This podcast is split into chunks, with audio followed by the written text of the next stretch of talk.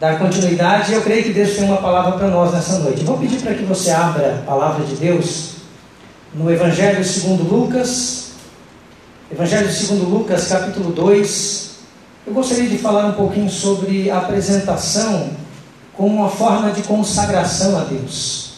A apresentação como uma forma de consagração a Deus. Eu não tenho dúvida, eu sempre digo isso, de que Deus é o Deus que cura, que transforma a alma, o físico, mas o método de Deus é usar a sua palavra para que haja cura, porque é através da sua palavra, que é a verdade, e é ela que cura quando você acredita, então Deus libera o poder através da palavra, porque a fé vem pelo ouvir e ouvir da palavra de Deus. Quando você ouve e acredita nessa verdade, algo acontece no seu coração, pode ter certeza disso. Então você precisa acreditar. Se você disser assim, mas eu não consigo acreditar, eu consigo entender, mas eu não tenho acreditado como deveria. Então você tem que pedir para o Espírito de Deus colocar fé no seu coração, para você acreditar na palavra dele. Aquilo que ele falou, ele vai cumprir na sua vida. E é ele que faz, ninguém mais. É ele que cura, ninguém mais. Lucas capítulo 2, verso de número 21, diz assim: Completado oito dias para ser circuncidado o menino, deram-lhe o nome de Jesus, como lhe chamara o anjo antes de ser concebido. Verso 22.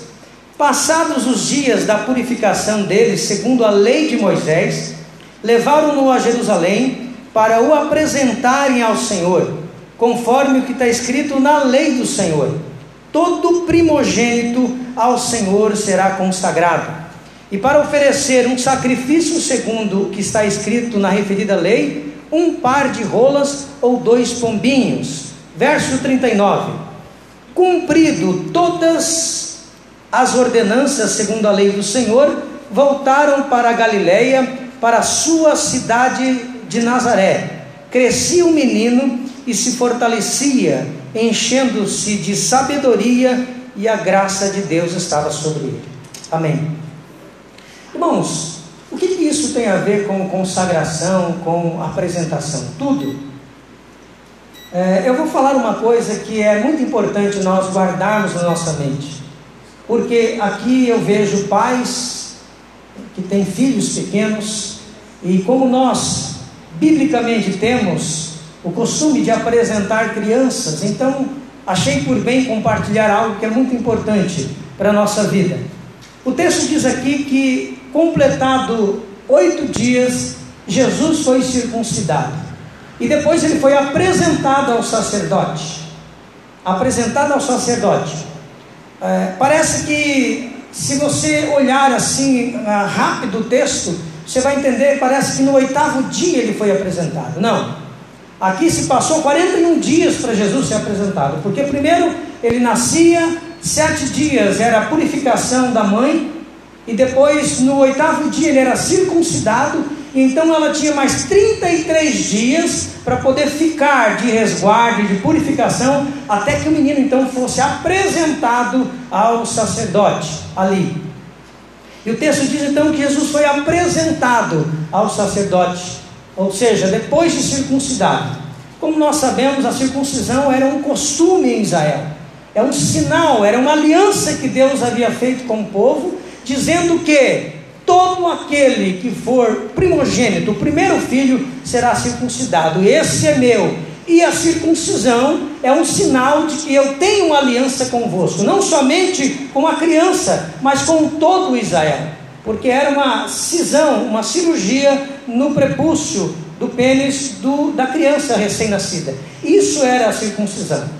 E a circuncisão tinha simbologia de uma transformação naquele momento. É onde o sujo ficava limpo, é onde havia uma separação entre o ruim, o mal e uma vida entregue a Deus. Né? Porque quando você olha isso de forma científica, a circuncisão é a coisa mais, é, uma das coisas mais de higiênica, higiênica que existe para os médicos. E eles dizem que é assim que funciona a vida de um casal, de uma criança e assim por diante.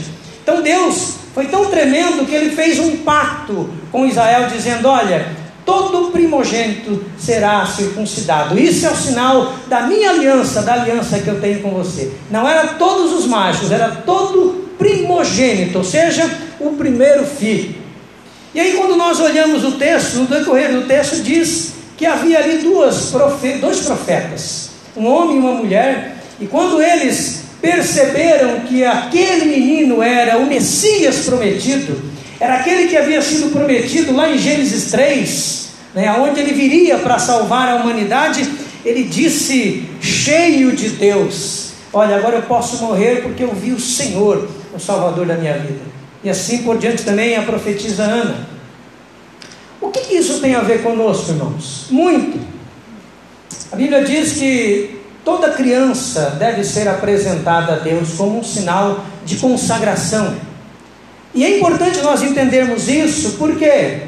Porque 1 Coríntios capítulo 7 fala algo tremendo. Ele diz assim, no capítulo 7, verso 14: Ora, se o marido incrédulo consente em morar com a esposa que é crente, não o abandone. Deus está dizendo para a mulher que é crente: não o abandone. Ao contrário, se a mulher não é crente e consente em morar com o marido que se converteu, também não abandone. Doutra sorte, os vossos filhos seriam impuros, mas os vossos filhos são santos. E aqui que a gente precisa entender algo tremendo. Toda criança, filho de cristão, de crente verdadeiramente, a Bíblia diz que é santo que é separado por Deus.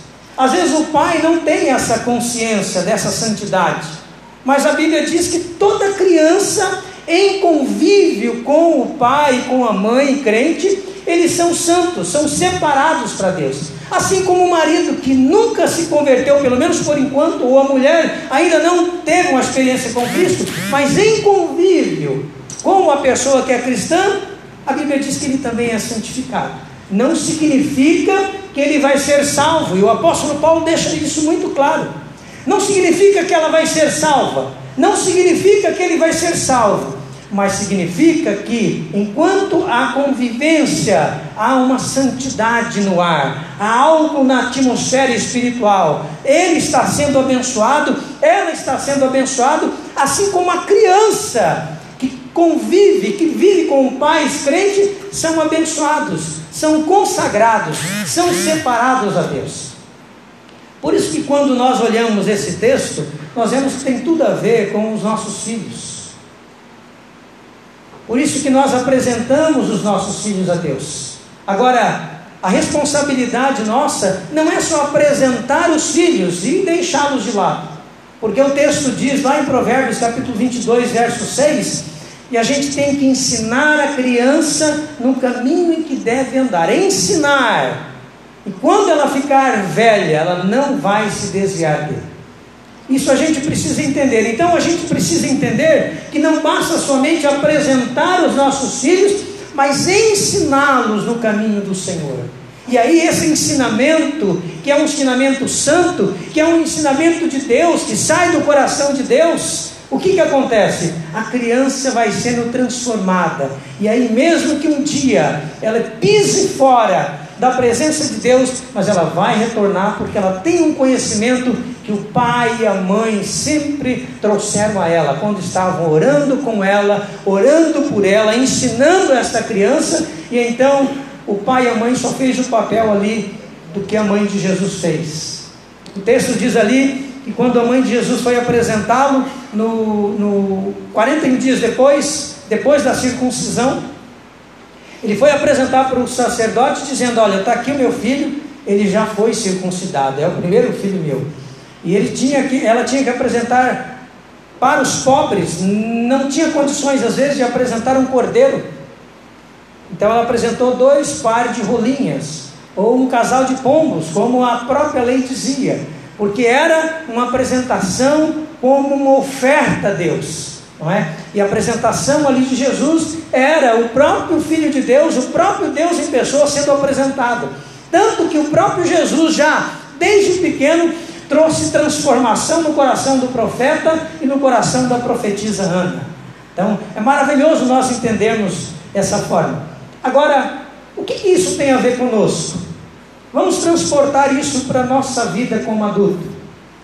Se as nossas crianças devem ser apresentadas, e biblicamente a Bíblia nos ensina exatamente isso, como fica a nossa vida e a nossa posição? Nós também precisamos ser apresentados. Constantemente precisamos ter essa consciência de nos apresentar a Deus. Não basta apenas ser apresentado quando pequeno, muitos talvez aqui foram apresentados quando pequenos e hoje estão diante do Senhor e continuam sendo apresentados. Se não tem essa consciência, precisa ter muito mais ainda que a minha vida tem que ser uma apresentação constante diante de Deus. Romanos capítulo 12, verso 1 e verso 2 diz algo tremendo. Paulo diz assim: Rogo-vos, pois, irmãos, pelas misericórdias de Deus, que apresenteis o vosso corpo por sacrifício vivo, santo e agradável a Deus, que é o vosso culto racional. Rogo-vos, pois, irmãos, pelas misericórdias de Deus, que apresenteis o vosso corpo por sacrifício vivo, santo e agradável a Deus, que é o vosso culto racional. Ou seja, Paulo está dizendo: olha, você que tem consciência da presença de Deus, do Espírito de Deus, das promessas de Deus, você precisa se apresentar constantemente. Aproveite a misericórdia de Deus. Aproveite e perceba que Deus é misericordioso e se apresente como uma oferta viva. Uma oferta viva. Deus não quer uma oferta morta. Deus não quer uma oferta aleijada. Aliás, a oferta que prefigurava Cristo no Velho Testamento, que era um cordeiro de um ano, macho, perfeito, ele não poderia ser doente. E o que Deus espera é, assim como ele fez a oferta viva, que foi o próprio Jesus vindo, morreu por você como oferta viva, ele espera que os seus filhos, nós, nos apresentemos constantemente diante dele, como diz Romanos: rogo-vos pelas misericórdias de Deus que apresenteis o vosso corpo por sacrifício vivo. Sabe, irmãos, o que Deus espera de você é vivacidade. O que Deus espera de você quando você se apresenta a Ele é vida. O que Deus espera de você é dinamismo. O que Deus espera de você é expectativa. Que você se entregue, que você se apresente como oferta viva. Segundo, como oferta santa. Como oferta que de fato foi separado.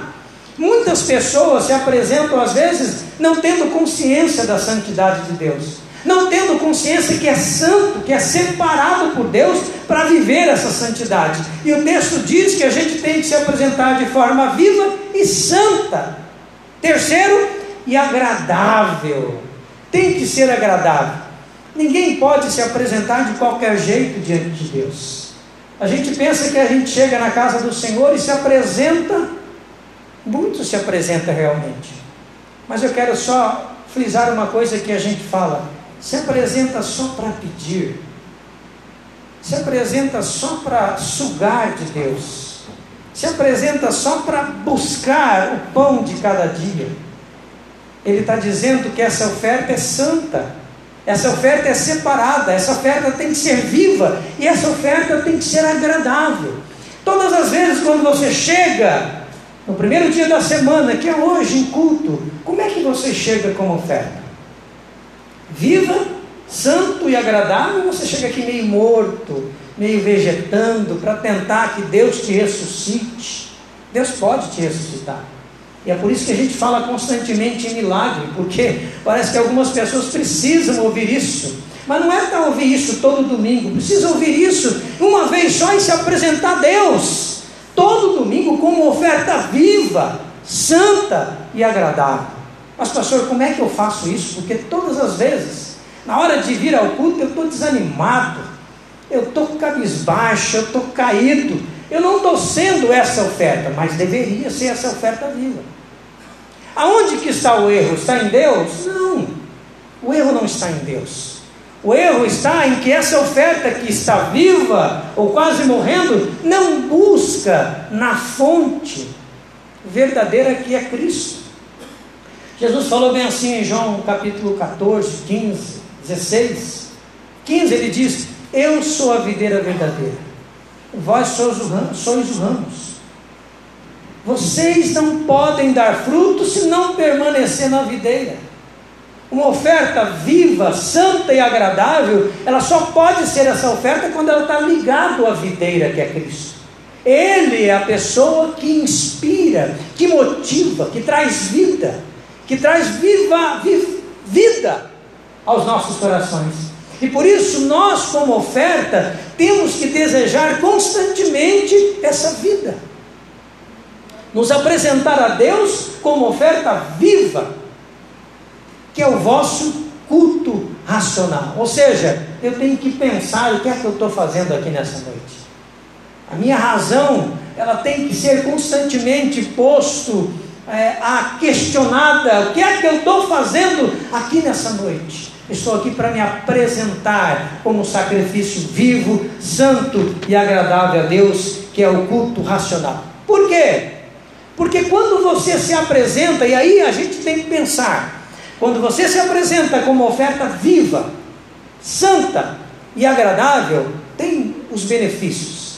Aí tem as bênçãos de Deus. Aí realmente você vai experimentar as bênçãos de Deus. E a primeira bênção que você vai experimentar é que você vai passar a entender melhor a vontade de Deus. Esse sacrifício vivo, um sacrifício morto, ele é desfocado.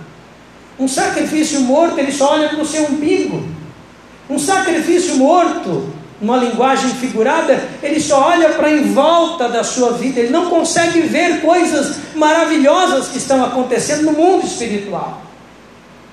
Mas quando esse sacrifício ele é vivo, ele é agradável a Deus, ele é santo, a primeira coisa que ele passa a experimentar e entender é a vontade de Deus para a sua vida. E o texto diz exatamente isso. O texto diz aqui: rogo-vos pelas misericórdias de Deus que apresenteis o vosso corpo por sacrifício vivo, santo e agradável a Deus, que é o vosso culto racional, e não vos conformeis com este século, mas transformai-vos pela renovação da vossa mente, para que experimenteis qual seja a boa, agradável e perfeita vontade de Deus. A pergunta é: você tem experimentado a vontade de Deus como boa, perfeita e agradável? Se você tem experimentado, então seus olhos têm brilhado. Então realmente há vida no seu coração, não há desânimo. Irmãos, o cristão ele pode passar por lutas, pode passar por tempestade, por provas, mas o olho dele sempre está aceso, sempre há vida no olho dele. Por quê? Porque ele sempre está dentro da vontade de Deus. Ele sabe que ele está dentro da vontade de Deus. Mas quando ele está fora da vontade de Deus, ele está perdido. Ele não consegue encarar o mundo. Ele não consegue encarar os desafios. Ele não consegue encarar as situações difíceis da vida. Por quê? Porque ele está morto, porque ele está capengando. Ele tem medo de tudo. Por quê? Porque ele não sabe qual é a vontade de Deus para a sua vida. Quando nós nos apresentamos como oferta viva, santa e agradável a Deus, nós experimentamos a vontade de Deus. Há muitas pessoas que não estão dentro da vontade de Deus, e você percebe isso no dia a dia. Você percebe isso em casa, você percebe isso no trabalho. Você percebe isso quando vai dormir e o terror noturno aparece e você entra em crise e não dorme. Quando você está dentro da vontade de Deus, você percebe que o salmista diz: Deito-me em paz e logo durmo, porque só tu me fazes repousar, Senhor. Sabe por quê? Porque você é um sacrifício vivo, santo e agradável. Você se oferece, você se apresenta, até porque essa palavra do apóstolo Paulo é um mandamento que eu tenho que obedecer, que você tem que obedecer. Quando você se apresenta de maneira viva, consciente da santidade de Deus, que você é santo, você passa a experimentar a vontade de Deus. E é o que o versículo 2 fala: para que experimenteis qual seja a boa, agradável e perfeita vontade de Deus. Pronto, tudo está claro na sua mente. Você passa por lutas, você passa por provas, mas está tudo claro na tua vida. Está claro que o diabo existe, mas ele sabe o lugar dele, ele tem medo de você porque você está na presença de Deus. e ele não consegue te tocar. Está claro? Porque você sabe que esse mundo tem um monte de pessoas malvadas que tentam te destruir, mas você está bem na presença de Deus. Por quê? Porque você está dentro da vontade de Deus e você não vai ser derrubado tão facilmente. Você está firme porque você é uma oferta viva, santa e agradável. Você sabe onde é o seu lugar. Você sabe e você entende a vontade de Deus para a sua vida. Isso é a coisa mais prazerosa e mais gostosa para a vida de qualquer um de nós. Como é bom você poder acordar e a sua mente fervilhar, onde você já percebe de manhã que você está no centro da vontade de Deus. Como é bom, mas é horrível você acordar todos os dias e saber que você está devendo alguma coisa, que você não consegue olhar para as pessoas direito, porque tem alguma coisa no seu coração que está errada. Você precisa saber qual que é a vontade de Deus para a sua vida. Aonde você está agora é a vontade de Deus para a sua vida? a sua mente está tranquila, teu coração está em paz. É assim a oferta viva, a oferta agradável, a oferta santa, que vai experimentar, que vai entender a vontade de Deus para a sua vida. Se você quer entender a vontade de Deus para a sua vida, você precisa se achegar a Deus de coração, entregar seu coração para Ele e dizer: Senhor, eu quero ser essa oferta viva, santa e agradável. A segunda coisa, o segundo benefício que nós podemos ter na nossa vida, quando nos apresentamos a Deus, é ter uma mente organizada para experimentar um renovo de Deus. Preste bem atenção. Quando você se apresenta como oferta viva, santa e agradável a Deus, quando você está dentro da vontade de Deus, você acaba tendo uma mente organizada. O que é uma mente organizada? É uma mente que sabe para onde que está indo, que sabe como é o seu compromisso com Deus, que sabe que não vai titubear na hora que aparecer o mal, que sabe exatamente o que responder quando vier alguém oferecer algo que não é de Deus. Não tem uma mente volúvel, não se entrega facilmente às coisas erradas, ele sabe para onde está indo e ele está tranquilo. Não tem medo de dizer não ao pecado, não tem medo de dizer não às piadas sem graças da vida, não tem medo de dizer não aos erros, não quero isso na minha vida, não vou por esse caminho, e ele continua firme, porque ele sabe que aquele que sustenta ele, ele está dentro da vontade do Pai, está na direção do Pai, ele não tem medo de nada. Há um tempo atrás, eu ouvi uma música e ficou na minha mente. Eu não sei como é que apareceu, acho que estava em sucesso e aparecia nos carros é, é uma banda secular que dizia, ele dizia assim, em medo, eu não te escuto mais, você não me leva a nada. E se quiser saber para onde eu vou, vou, é onde tenha sol, é para lá que eu vou. E eu fiquei pensando nessa banda. E eu fiquei imaginando, eu falei, rapaz, esse cara é medroso. Se ele está cantando essa música é porque ele, em algum momento da sua vida, ele tem medo de tudo deve ser alguém que tenham lutas constantes, e as pessoas que não têm a Deus no coração, não têm a Cristo, são pessoas vazias, irmãos, e elas têm medo, têm medo da noite, têm medo de tudo, têm medo da morte, têm medo de tanta coisa, têm medo de doenças, enquanto que aquele que se apresenta como oferta viva, santa e agradável, ele não tem medo, ele tem temor, ele tem respeito. Mas ele sabe que se ele sair dessa vida agora, ele sabe para onde ele vai. E ele está tranquilo, ele está seguro. E aí eu fiquei pensando exatamente no que esse cantor estava cantando, e eu falei, é vazio o que ele está cantando, mas é uma grande verdade. Porque a Bíblia diz que quando você ama Deus de coração, ele diz assim, 1 João diz que o amor lança fora o medo. Ou seja, quando você ama Deus de fato, você lança fora o medo. Você não tem medo. Não tem medo de falar a verdade não tem medo de ser verdadeiro, não tem medo de viver essa verdade, independentemente das circunstâncias. Por quê? Porque você está se apresentando como oferta viva, santa e agradável a Deus. A Bíblia diz. Jesus falou uma coisa interessante. Ele diz que aquele que tem os meus mandamentos e os guarda, João 14, 21, esse é o que me ama. Quando nós amamos a Deus de fato, de verdade, nós guardamos os seus mandamentos, todos. Nós procuramos guardar os seus mandamentos. Nós procuramos errar menos. Nós procuramos viver porque somos uma oferta viva, porque somos uma oferta santa, porque somos uma oferta que Deus vai se agradar, uma oferta agradável. E a pergunta que eu faço para mim e para nós: você é uma oferta, mas você está vivo ou você está cambaleando na vida cristã? Você tem algo para oferecer para Deus ou você não tem nada para oferecer para Deus?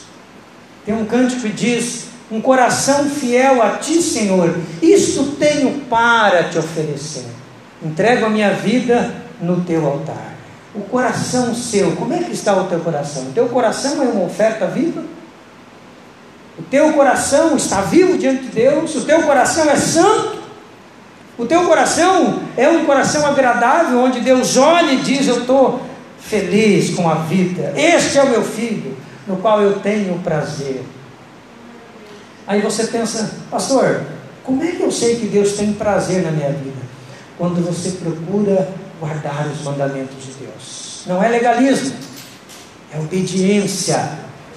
Não é legalismo, é obediência. Aquele que tem os meus mandamentos e os guarda, esse é o que me ama. E aquele que me ama será amado por meu Pai.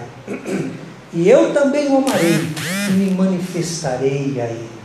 Irmãos, a coisa mais gostosa que tem é você receber a presença de Jesus todo instante no seu coração. Todo momento falar com Ele, todo momento saber que Ele está do teu lado no trabalho, nos momentos difíceis, você não tem medo por isso. É por isso que você não tem medo, porque Ele anda com você, porque Ele vive com você através do Espírito. Mas se você tem medo, se você tem insegurança, se eu tenho, se nós temos, é porque nós estamos andando sozinhos. Para para pensar. Olhe uma criança e perceba que quando o pai e a mãe não estão por perto, elas são inseguras. Toda criança é assim. Dificilmente você vai encontrar uma criança autossuficiente. A maioria delas estão inseguras quando o pai e a mãe não estão por perto. Preste bem atenção na sua vida espiritual. Todas as vezes, você pode ser qualquer frequentador de igreja. Você pode orar todo dia, mas se você não andar com o Espírito de Deus todo momento, todo instante, você percebe que há muita insegurança no seu coração. Medo de tudo medo das notícias, medo dos rumores, medo das guerras, medo do que vai acontecer, medo de falar, medo de ser, medo de olhar nos olhos, medo de tudo. Mas quando você está andando com o Espírito de Deus, quando você está andando com Jesus, você não tem medo. Por quê? Porque Ele que vai à frente, é Ele que determina como você deve proceder. Por isso que quando a Bíblia diz que aquele que me ama será amado por meu Pai, eu também o amarei, disse Jesus, e me manifestarei a Ele. A pergunta que eu faço para todos nós, para mim, você tem recebido a manifestação de Jesus no seu coração? Você tem experimentado do amor de Jesus no seu coração? Rogo-vos, pois, irmãos, pelas misericórdias de Deus, que apresenteis o vosso corpo por sacrifício vivo, santo e agradável, que é o vosso culto racional. E não vos conformeis com este século. A outra pergunta que eu faço é: você percebe o mundo que nós estamos vivendo? Quanta coisa errada, quanta música louca, quanta letra horrível, quantas coisas na televisão. E agora eu quero falar um pouquinho sobre essa santidade. Você e eu somos dizimistas fazemos os dízimos, trazemos as ofertas, estamos aqui, levantamos as nossas mãos, aplaudimos o Senhor, mas eu fico pensando, o que, que você vê na televisão que vai contra a santidade de Deus? O que, que você faz quando você vê? Você continua olhando, continua ouvindo, continua vivenciando. Esse não é a atitude de um sacrifício vivo, santo e agradável a Deus. O texto diz: E não vos conformeis com este século. Há muitos crentes conformados com tudo. Está conformado com as músicas do atual momento. Está conformado com o modismo do atual momento. Está conformado com os comportamentos do atual momento. Tanto que os filhos de crentes estão é, tendo relacionamento com seus pais como uma pessoa que não tem Jesus no coração. Briga, grita, desobedece, não é? dentro de casa um relacionamento errado. igualzinho o relacionamento das pessoas que não têm Deus no coração. Aí eu faço a mesma pergunta: como que é esse sacrifício seu? A sua vida é um sacrifício vivo, santo e agradável a Deus? Não, se viver nesse modismo, se viver dessa forma, está errado. Esse sacrifício está morto. E é por isso que talvez você continue tendo medo da vida, medo de tudo, porque um sacrifício vivo, santo e agradável a Deus, é um sacrifício que vai transformar este mundo. Quando você está convivendo com pessoas incrédulas, você consegue direcioná-las ou elas que direcionam você? Você consegue trazer uma palavra boa ou elas que engolem você com as palavras erradas e pesadas dela? Você consegue direcioná-las para a honestidade ou elas é que com a desonestidade conseguem ter você? Isso é uma coisa boa para a gente pensar. Se Jesus foi apresentado, se apresentamos os nossos filhos, se nos apresentamos a Deus, temos que nos apresentar como oferta viva, santa e agradável, para que possamos ter uma mente organizada. Não se esqueça, irmãos, a mente organizada é o próprio Deus que dá. Há muita gente que tem uma boa formação, uma boa faculdade, mas a mente é desorganizada, porque a mente é medrosa, porque a mente é insegura. Porque não sabe, se morrer agora, não sabe para onde vai e fica apavorado quando começa ou perder ou começa a ficar enfermo, fica apavorado. Se tiver um câncer, começa a ficar apavorado. Se aparece a pandemia, começa a ficar apavorado, porque essa coisa vai me pegar. Não precisa ter medo. Se você é uma oferta viva, santa e agradável a Deus, Acredita que Deus está no trono, acredita que Ele é o Pai, que Ele está segurando na sua mão. E se você estiver passando por isso, fique bem, fique calmo. O medo não pode tomar conta da sua vida. Tem que se prevenir, tem que se precaver. Se pegou, assuma. Estou aqui, peguei, Senhor. O que será agora? Eu vou te ensinar, filho, algumas coisas. Eu estou com um pastor amigo meu, mora aqui em Santa Catarina. Ele está com Covid, a esposa pegou, ele pegou, e ele não era do, do grupo de risco. Irmãos, ele está entre a vida e a morte. Nós estamos orando por ele no grupo, mas eu percebo assim palavras maravilhosas da esposa dele. Nós estamos bem, o Fernando está bem, continue orando por nós. Nós só sabemos uma coisa: Deus tem um propósito que nós estamos passando. Sem apavoramento, sem medo. Claro que o medo é de perder, mas nós sabemos que se Deus tirar, Deus é Deus e eu continuo sendo. Uma oferta viva, santa e agradável a Deus, primeiro, ela entende a vontade de Deus. Segundo, ela é uma mente organizada para compreender que tudo, tudo, Deus tem um propósito. E essa mente organizada, ela se renova. É assim que é a vida não fica perdida, não fica apavorada, não fica confusa, porque a mente dela em Deus é organizada. É algo maravilhoso, é um milagre. E o terceiro benefício que nós podemos experimentar quando nos apresentamos como oferta viva é que você acaba não só sabendo a vontade de Deus, mas você experimenta a vontade de Deus. Duas coisas diferentes, irmãos. Você pensou que é igual? Saber a vontade de Deus é o conhecimento que você tem daquilo que Deus tem para você. Uma coisa é você saber e outra coisa é você experimentar. Uma vez eu citei aqui que existem duas palavras gregas que nos ajudam a entender melhor isso. Gnosis é conhecimento. Você conhece a vontade de Deus, você sabe qual é a vontade de Deus. Segundo, epignosis, que é a experiência, que é experimentar a vontade de Deus. Quando você experimenta a vontade de Deus, você sabe para onde você está indo, que direção você está tomando e o que você não quer para a sua vida, você sabe de forma muito mais clara e objetiva. E eu queria dizer algo. Jesus, aquele que foi apresentado quando pequeno, ele é a primeira vontade de Deus na sua vida. Se você nunca teve um encontro com Jesus, é importante você entregar seu coração para Jesus. João fala 1,12: Veio para os seus, mas os seus não o receberam. Mas a todos quantos o receberam, deu-lhes o poder de serem feitos filhos de Deus, a saber, aos que creem no seu nome. Porque Deus amou o mundo de tal maneira que deu o seu Filho unigênito, para que todo aquele que nele crê não pereça, mas tenha a vida eterna. Então, se você quer se tornar um sacrifício vivo, santo e agradável a Deus, a primeira coisa que você precisa fazer é entregar seu coração para Jesus. É a partir de Jesus que você começa a experimentar que você se torna um sacrifício vivo, santo e agradável a Deus. O desejo do meu coração e do coração de Deus é que quanto mais você entender isso, mais você vai experimentar a vontade de Deus, mais a sua mente vai ser organizada e muito mais ainda você vai estar andando dentro da vontade de Deus. Esse é o desejo do coração de Deus.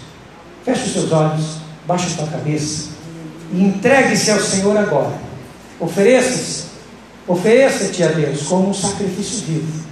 Mas pede para Jesus primeiro entrar no seu coração e diga: Senhor, entra no meu coração e faça de mim um sacrifício vivo, santo e agradável, para que eu possa experimentar o Senhor, não me conformar com este mundo.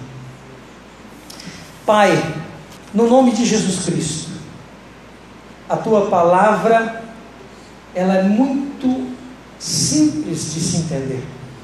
E a tua vontade ela é boa, perfeita e agradável para as nossas vidas.